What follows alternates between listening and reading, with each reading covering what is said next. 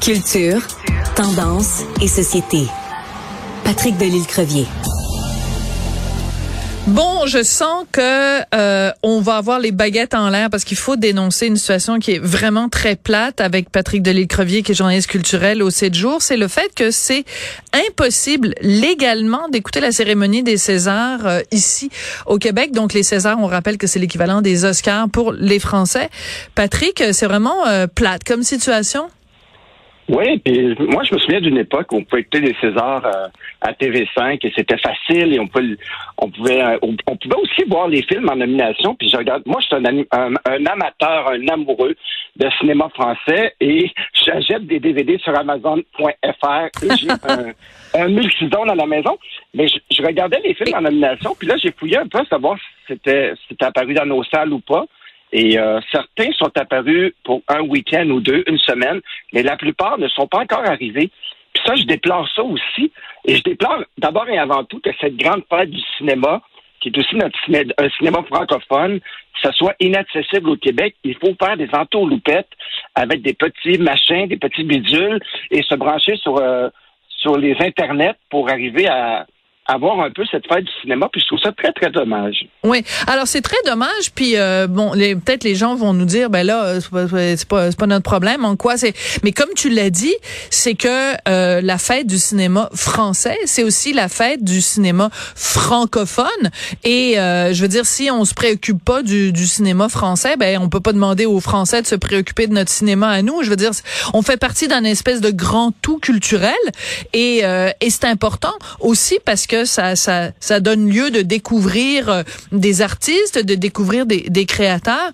Euh, moi, je me rappelle à une certaine époque à Montréal, au Québec en général, où euh, des, des films français, on pouvait suivre l'actualité parce que, en effet, les films, on les voyait ici.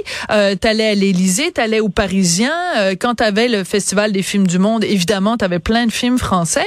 Puis euh, moi, la seule occasion que j'ai de voir les films français maintenant, c'est euh, quand je vais à Paris parce que j'ai de la famille là-bas. Et euh, on s'arrange avec Richard pour aller voir des films tous les jours, des fois deux par jour, parce qu'on se dit, ben quand on va rentrer à Montréal, ces films-là, on pourra plus les voir. Oui, il y a Cinémania qui, de temps en temps, dans sa programmation, a de beaux films et tout. Puis c'est une de mes portes de sortie quand je veux voir des films euh, des films français. Mais tu sais, je regardais les gagnants La Nuit du 12, Les Amandiers, L'innocent. Bonne nouvelle, L'innocent, le film de Louis Garrel, sort au Québec ce vendredi 3 mars. Donc, c'est une bonne nouvelle. C'est un excellent film, je l'ai vu, mais comme le dernier, euh, François Ozon, euh, le très sympathique Peter Von Ken, est un film qui mérite d'avoir une, plus, longue carrière au, au, Québec dans les cinémas. Puis je pense qu'il n'est même pas passé. S'il est passé, il est passé en tout temps parce que je l'ai manqué. Et donc, je, trouve ça. Effectivement, je parle. Moi, je me souviens à l'époque, quand j'étudiais en cinéma, j'étais abonné au magazine Première. Et quand je faisais le magazine Première, je voyais les films, puis c'est des films soit que j'avais vus ou qui étaient en salle au Québec. Mais oui. Et maintenant, si je regarde la première, c'est comme complètement des films que j'ai aucune idée euh, quand est-ce qu'ils vont arriver ici, vont-ils arriver ici? J'ai fait un peu, un peu de recherche ce matin. En ce moment, au Québec, là, il y a quatre films français à l'affiche dans toutes les ah salles. Ah oui, vas-y, explique. Dis lesquels? Astérix et Obélix, qui est en, à l'affiche dans 23 salles, mais là, on parle d'un gros blockbuster. Oui, oui, tout à fait. Et, euh, Le Jouet, qui est comme une espèce de remake du film américain, euh, qui est, lui, dans... Euh, oui, mais attends, le film américain est un remake du film français. Film avec... Pierre Richard. Pierre Richard. Donc, ouais, c'est ça. Un film français qui est devenu un film américain, qui est devenu un remake français, donc à quand la prochaine, la prochaine remake américain.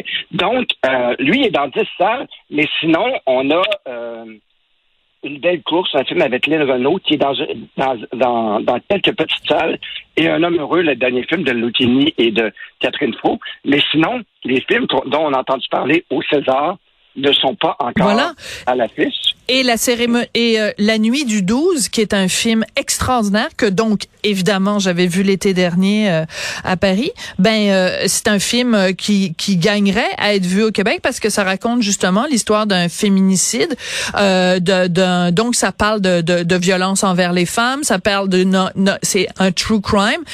c'est inspiré d'une histoire vraie, une jeune fille qui a été assassinée, on n'a jamais réussi à découvrir qui l'avait tuée. Donc ça a tout tout tout pour plaire à un public québécois, ben résultat des courses, on, on, on le voit pas ici. Fait que c'est comme et moi ce que je me dis derrière tout ça, si on prend un pas de recul, Patrick, c'est que avant, pendant euh, pendant quand même une période que j'appellerais l'âge d'or, la culture de référence euh, c'était la France et maintenant la culture de référence c'est vraiment rendu les États-Unis.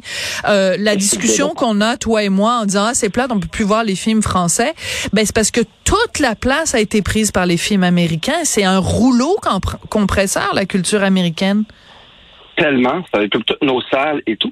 Et c'est drôle parce que je me souviens d'une certaine époque où euh, euh, un certain Steven Spielberg avait essayé de, de, de, présenter un film au Québec, il disait mais, mais comment ça se fait qu'au Québec, à cette époque-là, on accordait une plus grande euh, place aux films québécois et français? Il disait comment ça, tu peux avoir des salles partout, moi, mais au Québec, c'est plus compliqué. Mais disons maintenant, on n'est plus du tout à cette époque-là parce que je pense qu'ils ont toutes les salles qu'ils veulent, les, les blockbusters de ce monde. Et c'est bien triste.